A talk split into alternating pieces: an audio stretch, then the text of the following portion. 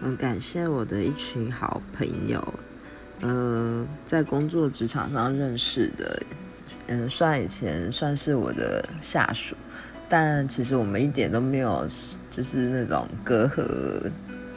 那因为大家之后就各奔东西了，那也没有在原本的公司工作，但是每每个月或两个月都会相聚一次，那感情真的蛮好的。尤其是其实大家都有年龄上的落差，那嗯，但是大家都有聊不完的话题，总觉得时间都不够用。那分享着彼此的各自生活，我都觉得是一种很棒的成长。而且算算时间，也应该有五年多了。我真的很感谢他们这一路的陪伴。我真的觉得没有他们，就觉得生活缺了什么。